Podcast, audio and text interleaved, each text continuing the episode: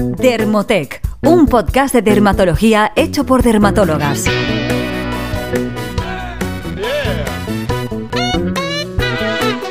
Bienvenidos a un nuevo episodio del podcast de Dermotec, un podcast sobre dermatología, estética y cosmética hecho por dermatólogas. Ya sabéis que en nuestro podcast os enseñamos a cuidar de vuestra piel y de la de los demás. Yo soy la doctora Sara Gómez y en el podcast de hoy tenemos también a la doctora Inés Escandelli. ¿Qué tal Inés? Hola Sara, ¿cómo estás? ¿Cómo estás? Muy bien. ¿Y tú? Bien, muy bien. Bien, preparada. Espero que esta vez eh, todo vaya bien. Sí. A veces tenemos problemas técnicos, pero nos llegan. Así que nada, eh, hoy hemos preparado un episodio que probablemente venga bien para todo el mundo, para cualquier edad y cualquier género, porque vamos a hablar del cuidado del cabello. Y hemos preparado algo bastante genérico y creemos que sencillo, pensando que os pueda funcionar incluso aunque estéis en tratamiento médico o porque tengáis alguna alopecia o cualquier otra patología del cuero cabelludo, donde ya sabéis que siempre va a ser prioritario que os aconseje vuestro dermatólogo.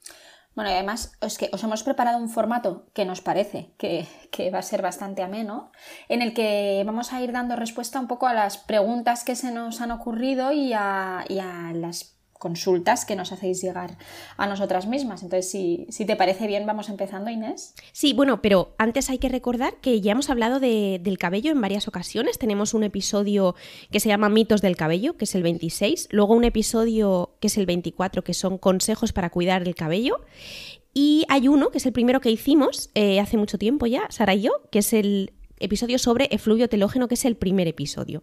¿vale? Entonces, si os interesa alguno de estos temas, aunque hoy vamos a hablar de cosas distintas, sabéis que hablamos de pelo en varias ocasiones. Y sí, ya está, vamos a empezar. Eh, empiezo yo preguntando, si quieres, Sara. ¿Qué tipo de cabello tengo? Vale, a ver, esto es una pregunta un poco genérica que en realidad yo no, no tengo muy claro que esto esté bien catalogado, pero lo que os queremos comentar aquí es que muchas veces cuando queremos saber o ¿no? tenemos algún problema, pensamos que tenemos algún problema en el cabello o en el cuero cabelludo, eh, nos remitimos a, la a, las farmacias, por ejemplo, o a centros que, que muchas veces eh, no son dermatólogos los que nos atienden, sino que a veces son incluso comerciales, donde se nos hace un diagnóstico del cabello, eh, como os decía, a manos de alguien que no es dermatólogo, con algún tipo de dispositivo de técnicas de imagen que lo que hace es enseñarnos nuestro cuero cabelludo o la fibra de, nuestro cabello aumentado, ¿no? Y donde se nos eh, justifica y donde se nos explica qué tipo supuestamente de cabello tenemos y donde, si os habéis fijado o habéis sido usuarios de, de estas técnicas, pues veis que va asociado a una venta de productos. Entonces aquí nosotras queremos posicionarnos muy claramente en contra de esto. Eh, primero, eh, debemos tener en cuenta que para ser dermatólogo la única vía posible para ser dermatólogo y tricólogo, ¿vale? Que es la subespecialidad eh, del pelo a la que se accede exclusivamente a través de la, de la especialidad de dermatología, solo puede ser a través de la vía MIR, es decir, haciendo la residencia en, en dermatología. Y que sepáis que ni cursillos, ni másteres, ni grados, ni, ni a través de otras especialidades podemos llegar a ser dermatólogos ni tricólogos. Entonces, eh, simplemente os, os, os queremos eh, eh, mostrar nuestra preocupación con estas, con estas conductas, más que nada porque muchas veces eh, vamos a tener algún problema en cuanto al diagnóstico y, y, si lo retrasamos puede ser complicado. Claro, yo creo que aquí estaréis pensando, ¿por qué nos contáis todo esto? ¿no? Porque, bueno, para empezar, porque nos preocupa mucho, pero tiene mucho que ver con este tema, porque yo no sé, Sara, si tú lo ves, pero yo es una cosa que veo con relativa frecuencia. Eh, pacientes que llegan a la consulta y ya voy a evitar el, el, hecho de pacientes que llegan con alopecias androgénicas, ¿no? Que recordemos que la alopecia androgénica es la alopecia más común, la calvicie común, que no es cicatricial, es decir, es alopecia, es parcialmente reversible con ciertos tratamientos médicos, ¿no? Pero ya hablamos de, de, alopecias cicatriciales, o sea, esas alopecias que no van a recuperar lo que han perdido, ¿no? Bueno, pues yo muchas veces recibo en la consulta pacientes que han ido a centros, como tú dices, que hacen un diagnóstico, ojo, entrecomillado, de cosas como, mmm, es que tienes el poro tapado, ¿no? Fíjate, exacto, amplían mucho con una, el pelo con una cámara, ¿no? Y, le, y se, exacto, y se ve pues la, la típica descamación, ¿no? O, o imple, simplemente los, los, signos que se ven con algunas alopecias cicatriciales y te dicen, es que tu pelo no respira, entonces hay que limpiarlo bien, ¿no? Y estos pacientes pues llegan después de seis meses, nueve meses, o dos años. habiéndose lavado con X champús que les han prescrito en estos sitios y hemos perdido un tiempo muy valioso, ¿no? Entonces, todo esto que os ha contado Sara para nosotras es muy importante porque esto lo vemos mucho. Y esto no puede ser. Exacto. Yo, aquí yo creo que estamos pensando las dos en, enfermedades como por ejemplo la, alopecia frontal fibrosante, que es una alopecia cicatricial, como, como decías. Cuando decimos cicatricial nos referimos a que probablemente no vamos a tener capacidad de recuperación, al menos totalmente. Entonces, cuando nosotros hacemos el diagnóstico desde el primer momento, las probabilidades de revertir ligeramente y sobre todo de frenar esta caída Em, pues van a ser importantes. Estamos hablando de tratamientos médicos, no de cosméticos, que por supuesto en algún momento vamos a necesitar asociar champús, serums, hidratantes que sean adecuados y nosotras mismas ya os remitiremos donde tengáis que ir a, comprarlos, a la farmacia, para farmacia, donde sea. Pero sí que queremos insistiros mucho en el tema de, de realizar correctamente el diagnóstico, sobre todo si hay una patología. O sea, si lo único que queréis es mirar vuestro cuero cabelludo a un mayor aumento, pues oye, es genial. Y luego que sepáis que hay... Em, que lo que hablábamos de qué tipo de cabello tengo, qué tipo de cuero cabelludo, bueno, pues lo más frecuente que vemos, al menos en nuestras consultas, es la dermatitis seborreica, es ese exceso de producción sebácea que se puede acompañar de descamación, de enrojecimiento y que produce la, clásica caspa. Y que además suele ir a brotes, son personas que, que en épocas de estrés, en invierno, pues hacen con más frecuencia estas lesiones y, bueno, y, podemos hacer un diagnóstico, podemos indicar tratamiento médico, probablemente aprenderemos eh, eh, a, controlar estos brotes. Y luego tenemos también casos, por, por ejemplo, de, de, cabello seco, ¿no? de pacientes atópicos, por ejemplo, que, que siempre notan que tienen el cuero cabelludo seco. Es verdad que esto es menos frecuente, pero al final no sabemos hasta qué punto tiene mucho sentido saber qué tipo de cabello tengo, ¿no? Exacto, yo creo que aquí es como un poco una extensión de lo de la piel, ¿no? De qué tipo de piel tengo. Y aquí ya volvemos al diagnóstico entrecomillado, ¿no? De, ah, pues tú tienes una piel mixta, una piel... Bueno, ya sabéis que para nosotros esas clasificaciones no, tienen mucha validez porque realmente eh, nada es una Nadie tiene una piel ni un cuero cabelludo que entre dentro de una categoría inamovible, ¿no? Simplemente puede tener cosas o puede tener un cuero cabelludo sano.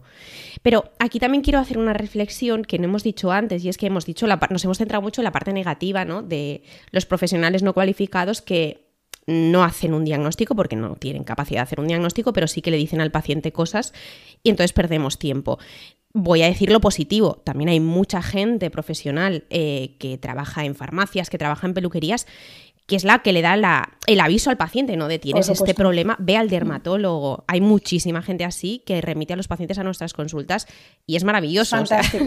Nos hemos centrado en lo negativo porque a nosotras es lo que nos perturba, pero bueno, digámoslo, hay mucha gente estupenda que le dice a los pacientes, oye, mm, tienes que ir al dermatólogo y nos lo, dicen, ¿no? De, no, es que me ha mandado mi peluquera porque ha dicho que esto no lo tenía. Oye, y en muchos casos lo que ven son lesiones que no saben qué son y a veces son lesiones malignas que, que gracias al... Por supuesto, por supuesto. O sea, gracias a ello los pacientes llegan a tiempo, ¿no? Pero también está el caso contrario, que es el que nosotras Vemos, nos quita el sueño. Exacto. Bueno, pues si te parece, seguimos ya después de, esta parte tan, densa. Eh, siguiente pregunta. ¿Cada cuánto debo lavar el cabello? Bueno, pues a mí me, llama la atención que mucha gente se sigue sorprendiendo eh, porque sigue asumiendo que el cabello hay que lavarlo un par de veces a la semana y nosotros les decimos que esto no es así. Realmente eh, cada cuánto lavar el cabello es una cosa individual, realmente.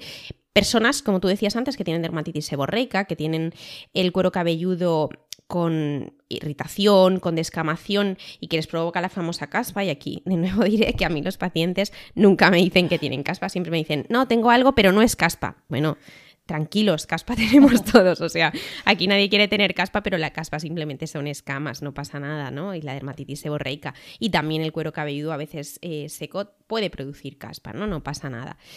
Em, entonces, em, ¿es malo lavarse el pelo todos los días si, por ejemplo, tenemos dermatitis seborreica? Para nada. De hecho, sería lo más higiénico, ¿no?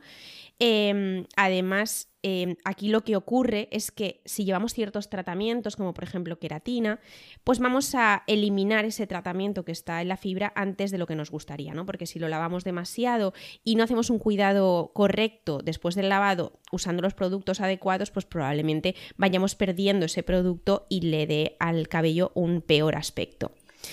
Y luego, por otro lado, tenemos a personas que tienen el cuero cabelludo seco, que como tú decías, no es tan habitual, que probablemente vean simplemente que el pelo se les mantiene limpio más tiempo. Entonces, en estos casos, si el pelo está limpio, pues no hace falta lavarlo, ¿no? Yo creo que es una cuestión bastante clara, ¿no? Es una cosa... Claro, aquí Vemos muchas veces eh, personas que nos dicen, es que eh, eh, mi peluquero me ha dicho que solo me tengo que lavar el cabello dos veces a la semana. Yo creo que aquí la incongruencia un poco entre lo que dicen ellos y nosotros es que nosotras estamos pensando mucho más en patología del cuero cabelludo, ¿no? Si tú tienes un exceso de seborrea en el cuero cabelludo, es de lógica, hay que lavarlo más, igual que si sudas más, pues probablemente te lavarás más a menudo, ¿no? Te ducharás más a menudo pues eh, yo siempre he pensado que ellos se enfocan un poco en cuanto al tratamiento de peluquería, que es lo que decía, si llevas según qué tratamiento, estás lavándote diariamente y encima no utilizas los productos adecuados, este tratamiento de peluquería te va a durar menos y el cabello se va a empobrecer o va a tener un aspecto más, bueno, menos bonito. Entonces, yo creo que la cosa va un poco por aquí, al final es seleccionar productos adecuados, ver realmente cómo tenemos el cuero cabelludo e intentar buscar un equilibrio. Que a veces parece que es que estemos en dos mundos distintos y es un poco como lo de la vitamina D entre los profesionales, ¿no? Pero bueno, para que, lo tengáis en cuenta. Claro. Bueno, entonces, eh, otra pregunta muy frecuente y que de hecho yo me he hecho antes de ser dermatóloga, eh, ¿debemos realizar el lavado dos veces?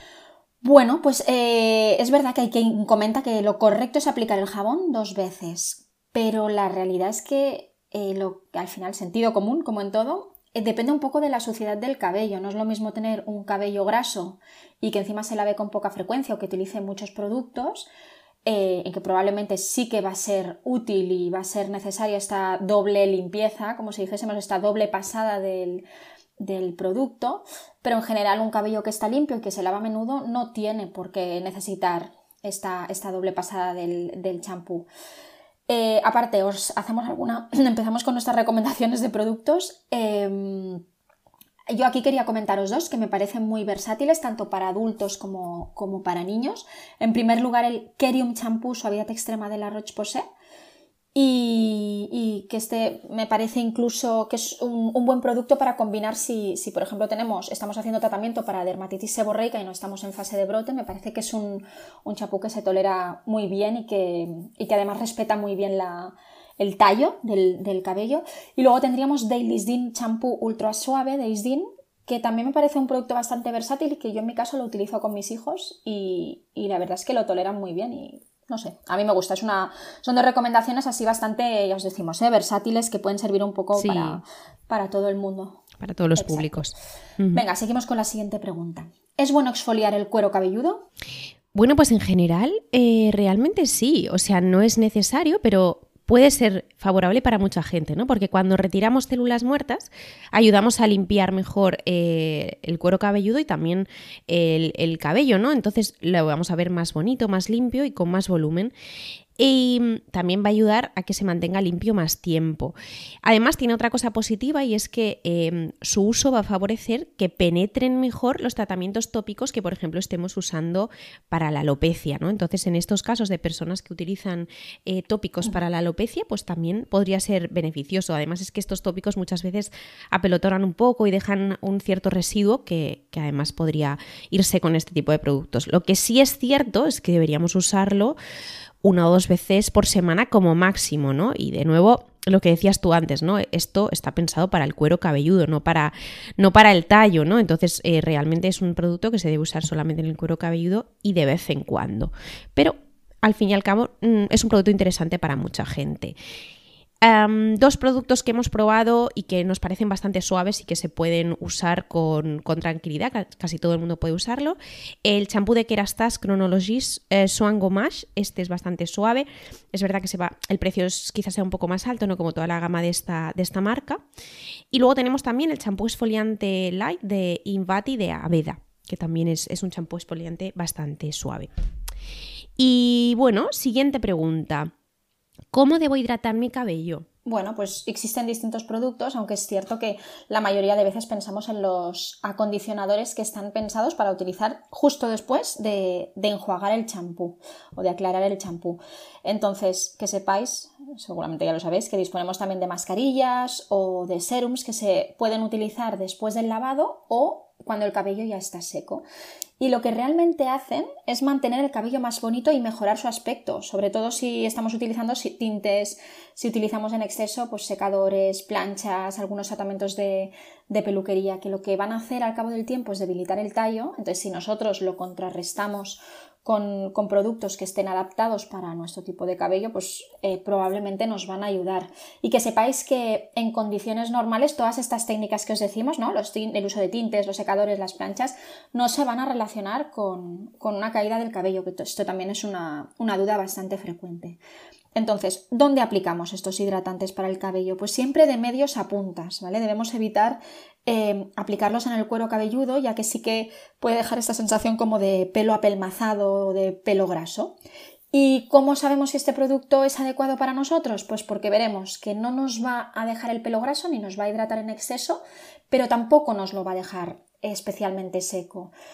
Entonces, em, que sepáis que también existen productos que son protectores del calor que se pueden aplicar previamente al uso de secadores y de planchas y que pues juntamente con, los otros productos que os comentamos pues nos van a ayudar bastante a, tener el cabello más bonito. Yo creo que aquí es importante, em, a, mí me gusta un, post que sacó la doctora Bernárdez, que sabéis que es una tricóloga, una dermatóloga que hace mucha tricología, que a lo mejor la conocéis también, que decía que cuando hablamos de hidratar el pelo hablamos más bien de engrasar, ¿no? En este caso no es como la piel y no vamos a aportar agua, ¿no? Lo que vamos a aportar realmente es una grasa que proteja eh, la fibra capilar, ¿no? Yo creo que esto, o sea, decimos hidratante, pero realmente hablamos de una grasa que no sea demasiado, eh, que no sea excesiva, ¿no? que no nos apelmace el cabello, pero que sí que nos deje el cabello protegido. Exacto, a veces yo creo que pensamos que, mm, el hecho de utilizar estos productos una vez el cabello ya está roto, nos lo va a reparar, que es un poco el marketing de, muchos de estos productos. Cuando el, esto es como las uñas, ¿no? porque al final estamos hablando de un material,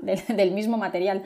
Cuando se rompe una uña, por mucho que apliquemos un reparador de uñas, no, no vamos a conseguir, o sea, hasta que no crezca una uña nueva no vamos a, recuperarnos al 100%. Pues con el cabello pasa igual, ¿no? Si ya está roto, está roto, vamos a intentar mejorar el aspecto, pero si lo cuidamos antes de agredirlo con, ¿no? con secadores, planchas o antes de que se rompa, pues lo vamos a mantener bonito y sano mucho más tiempo. Entonces, en cuanto a nuestras eh, propuestas de producto, en primer lugar, el serum de oro fluido, este lo estoy utilizando yo actualmente, además es un producto muy barato y que cunde bastante. Este yo sé, Inés, que no era tu preferido. Sí, yo, a ver, yo lo usé y yo que tengo el pelo seco en realidad, em, poco pesado para mí. O sea, sí que me, me da la sensación de que no conseguía la cantidad adecuada para que no me apelmazara, para mi gusto, en mi, en mi pelo. Sí, esto son opiniones. Luego tenemos también el serum reparador capilar de Pilopeptan Woman de los laboratorios Genove, que también es un producto que nosotras conocemos desde hace tiempo y nos parece también bastante versátil. Tenemos también el Restore eh, Perfect Spray de Living Proof y luego existe también el No Freeze Vanishing Oil, que estos la verdad es que yo no los he probado, pero tenemos muy buena referencia. Yo sí, yo usaba el Restore eh, Perfecting Spray eh, y la verdad es que Living Proof es una marca que me gusta mucho y este no es un no es el típico hidratante porque realmente es un spray que se aplica sobre el pelo húmedo. Bueno realmente se aplica igual no pero pero sí que me gustaba bastante el efecto mm, después de, lavarme el pelo y de usar alguna mascarilla. Y el No Freeze Vanishing Oil realmente yo no he usado pero he leído Mm, opiniones muy buenas al respecto y sí que el formato es más eh, típico, ¿no? eso sí que es un producto que se pone en las manos y luego se aplica sobre el cabello y, la verdad es que he leído bastante buenas opiniones. A mí es una marca que em, me gusta bastante, ya lo, ya lo hemos comentado alguna vez nosotras, que Living Proof eh, para mí tiene dos pegas, una que es ahora mismo es difícil encontrarlo en todas partes. es muy barata.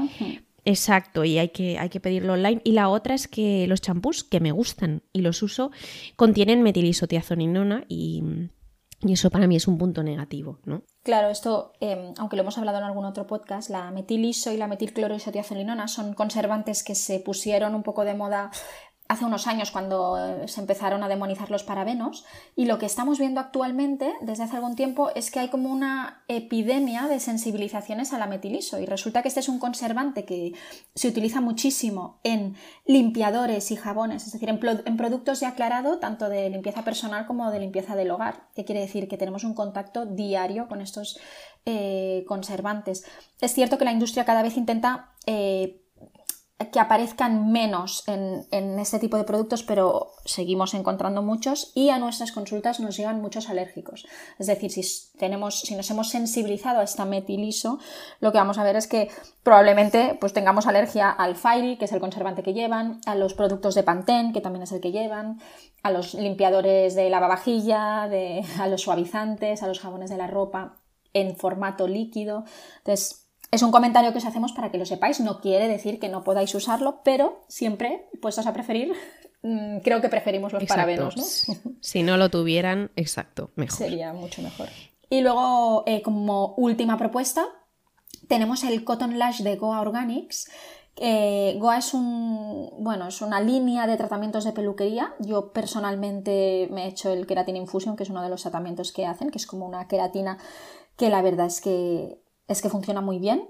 Y para nosotras el problema que hay con las líneas de la línea de productos que tienen asociadas a estos tratamientos de peluquería, aunque realmente nos parecen bastante efectivas, yo creo que tú también has probado algo, ¿verdad Inés? Sí, o sea, a mí el producto eh, lo primero es que me gusta y por eso lo hemos puesto en esta lista, pero el marketing no, no nos gusta nada porque, bueno, tiene este tipo de cosas de libre de, ¿no? Lleva Goa eh, tiene una lista de libre de varias cosas, como por ejemplo oftalatos, lo de siempre. Los oftalatos, bueno, ya sabéis que están mucho más presentes en la comida y en otras cosas, como por ejemplo el aire del interior de las casas. Entonces, realmente eh, la exposición que vamos a obtener por los cosméticos, que está ampliamente regulada, no es el problema. Pero bueno, mm, sigue constando. Luego el aluminio, libre de aluminio, en un en un champú seco puede tener sentido, pero en un hidratante eh, de cuero cabelludo no tiene sentido.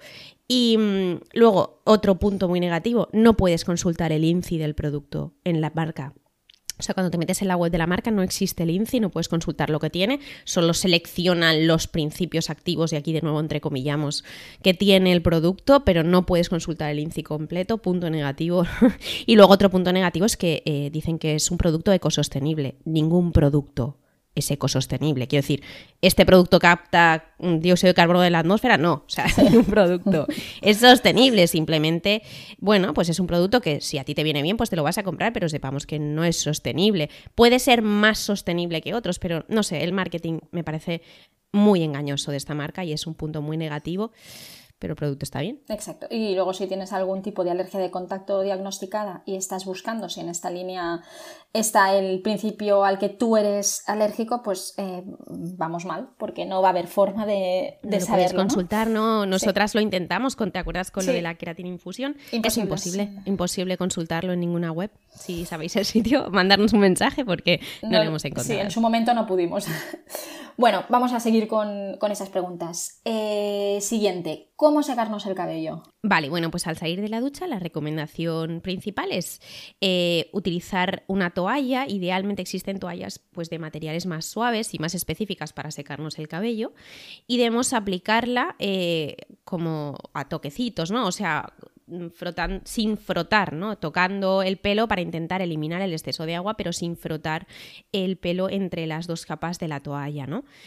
Y si hacemos esto de frotar, lo que vamos a facilitar es que se rompa mucho más eh, el cabello. Y este sería el momento, después de haber retirado el exceso de humedad, en el que podemos aplicar algunos serums. Y también es verdad que mm, realmente la humedad cuando el pelo está mojado y está húmedo y contiene agua, es mucho más frágil que cuando está seco. Entonces, a lo mejor eh, una opción muy interesante, que yo lo hago, es secar un poco con el secador, con aire templado, para quitar el exceso de agua antes de peinarme, ¿no? Eh, es una cosa que se puede hacer, aunque es verdad que quita más tiempo, pero yo creo que es interesante para evitar la rotura, ¿no? Y entonces ahora sí, em, ¿cómo debemos peinarnos, Sara?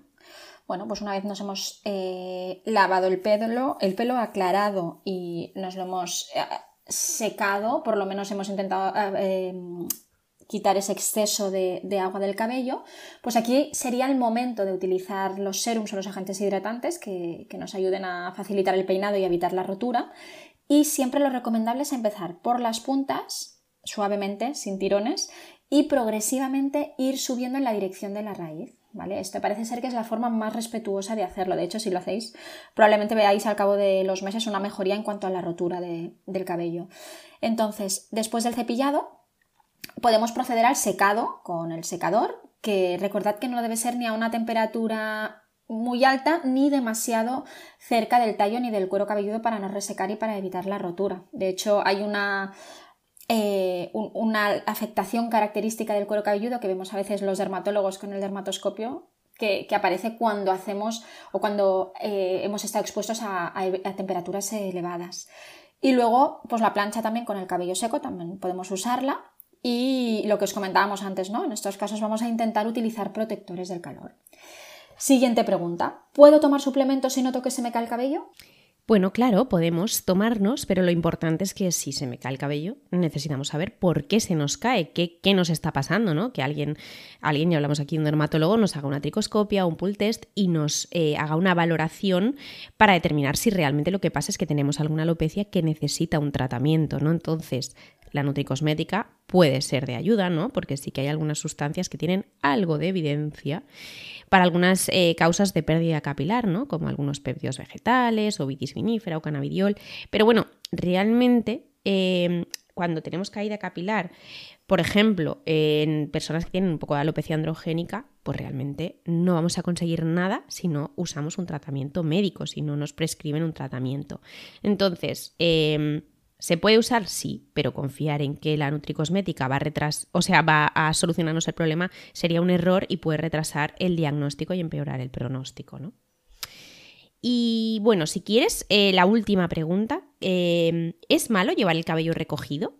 Bueno, podemos llevar el cabello recogido, no pasa nada. Lo que sí que es cierto es que el exceso de tensión y sobre todo durante tiempo prolongado va a facilitar que perdamos cabello en las zonas donde justamente hay esta tensión excesiva.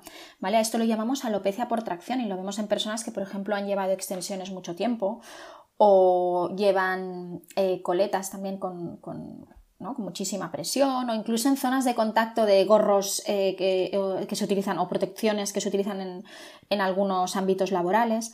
Entonces, si lo detectamos, eh, debemos tratarlo rápidamente y de forma intensiva porque el, problema que tenemos con este tipo de alopecias es que si no mejoramos con, los tratamientos básicos que tenemos, tenemos que recurrir al trasplante para solucionarlo. No hay mucha cosa que hacer en estos casos.